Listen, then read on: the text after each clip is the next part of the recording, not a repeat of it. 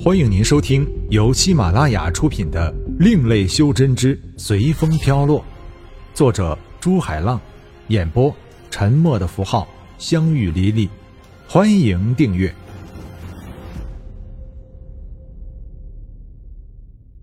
第八十二章，兄弟慕名。你说你被这个东西困住了？天宇指了指脸上的面具，问道。是的，不知道刚才大尊招小人出来有什么差遣？牧民恭敬的回答道：“你是不是说我刚才催动面具里的禁制，就是召唤你出来的？而你被困在面具里，就要服从面具的主人，而我却是面具的主人，所以你称呼我为大尊，而叫你自己小人。”天宇马上想通了问题的所在。看到牧民点头，天宇走到旁边，取出自己的墨阳剑，就往面具上面招呼。封魂面具是一件准神器，并不是现在的天宇能够砍得破的。虽然是徒劳的动作，但看在牧民的眼里，再明白不过了。已经修炼成实体的牧民，顿时眼中闪现出泪光。虽然他知道风魂面具不是这么容易就可以打破的，但还是希望天宇打破面具。这破东西怎么这么硬啊？砍了半天，天宇终于放弃了。大尊，这个面具不是那么容易打破的，就连小人现在的修为也没办法打破。虽然已经想到不可能打破面具的，但是慕名还是有种希望破灭的失落。但是对于天宇，就算现在吞噬了天宇就能脱离面具，慕名也不会去做的。天宇自然的表露，深深的感动了慕名。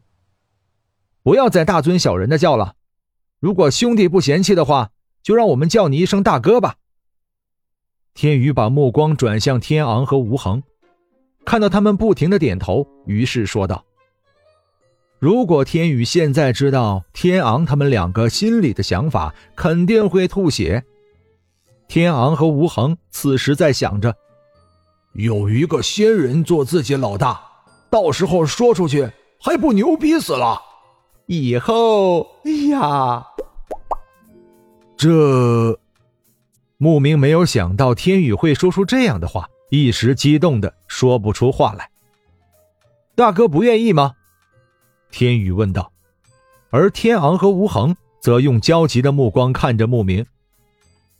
不是，大，是我太高兴了。一时慕名还是改不了一直卑躬屈膝的习惯。那我就先见过大哥了，天宇说道。而天昂和吴恒则道：“以后请大哥多罩着小弟。”对他们来说，反正只要天宇没意见，他们肯定是没意见的。凡事只要跟着党走，就一定是对的。一定，一定。牧民慌忙的回答道，心里想着以后一定要多多照顾他们，尤其是天宇。对了。大哥，你一定要回到这里面吗？天宇指着封魂面具道：“不是的，只要我不要离开面具太远，应该是没有问题的。”牧民回答道：“现在的他对天宇既有爱护，又有恭敬，毕竟习惯不是这么容易改掉的。”哦，那这样的话，大哥就不要回去了，以后就在外面吧。对了，大哥。面具里面就只有你一个人吗？天宇问道。不是的，里面还有很多人，只是……那就让他们都出来呀，人多热闹。老弟，其实里面被困的都是厉鬼。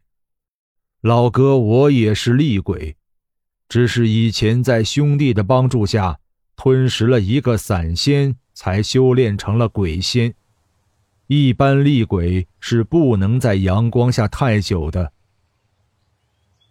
哦，还有一个人也和我一样，不过他还在闭关，估计出来后也会成为鬼仙了。牧明回答道：“原来是这样，那他叫什么呀？”天宇好奇道：“木头。”牧明回答道：“木头，哈哈哈哈哈，不知道谁给他取的，蛮有意思的。”天宇笑道：“呃，老弟，这个名字是以前你给他取的。”牧名也在心里笑道：“现在他虽然还没有脱离面具，但是身份已经变了，而且还一时多了三个兄弟。对了，老哥，你知道用什么方法才能把这个面具打破呀？”天宇问道。“还有，以前我是什么样的呀？”当下，天宇不避讳地告诉牧明关于自己转世的事情。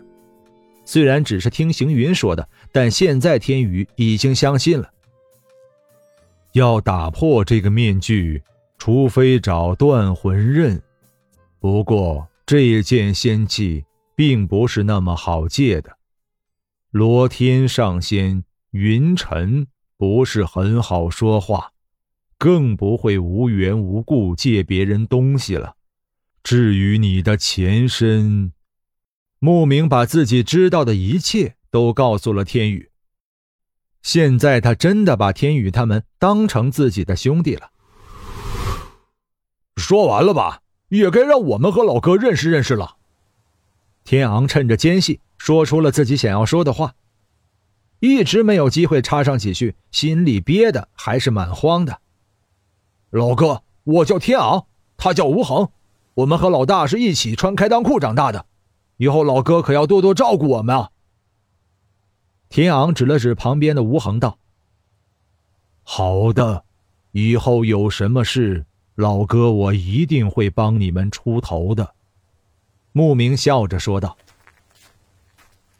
大仙们，那个领头战士也趁着空隙说道：‘你们看，是不是到我们城里去休息一下，让我们也尽尽地主之谊？有话可以到都城再说了。’”我们就不去了，以后有机会一定会去的。你们先回去吧。牧明这次居然明显拒绝了战士的邀请。那我们就先回去了。如果大仙去都城，可以来找我们，我们就住在皇宫里。你们只要和门守卫说找张傲，他们就会带你来见我的。那我就先告辞了。看到那些战士已经远去。天昂才道：“老哥，为什么不去啊？看他们穿身上的战盔甲和手上的武器，就知道是极品。我原来还准备去搞一件穿穿呢。”同样，天宇也不解地看着牧明。刚才我在收取这件东西的时候，发现这件仙器被妖气控制了，而且那里的仙灵之气非常浓厚，所以。我准备去看看。慕名拿出鹤形仙器，递给天宇道：“这是一件新炼的极品仙器，而且还在仙器里面封了一只白鹤的元神。但这些都不是问题，问题是刚才我收取的时候，发现这只白鹤被妖气控制。”一般白鹤是非常和善一种灵物，不会攻击人的，所以我觉得里面有问题。而且那里的心灵之气特别浓厚，但除了那里，别的地方都没有。这又说明什么？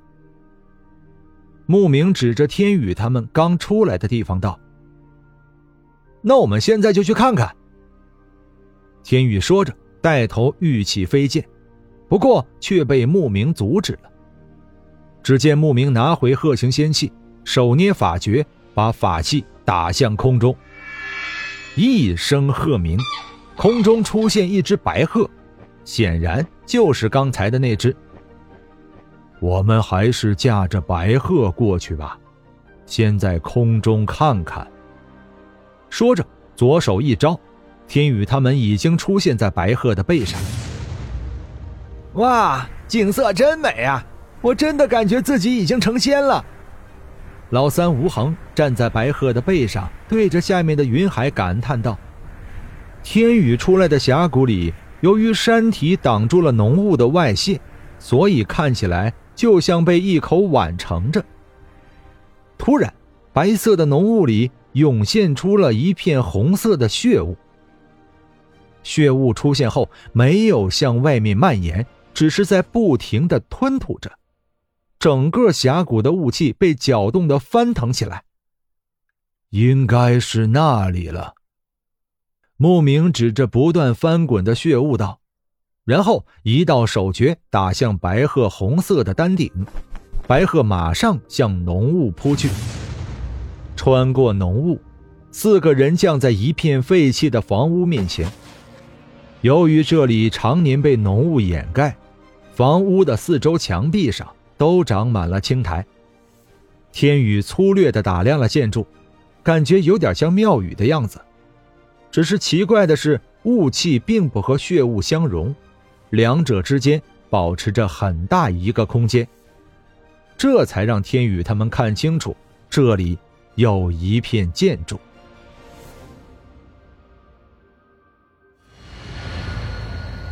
本章播讲完毕，感谢您的收听。如果您喜欢的话，欢迎订阅专辑，下集更精彩。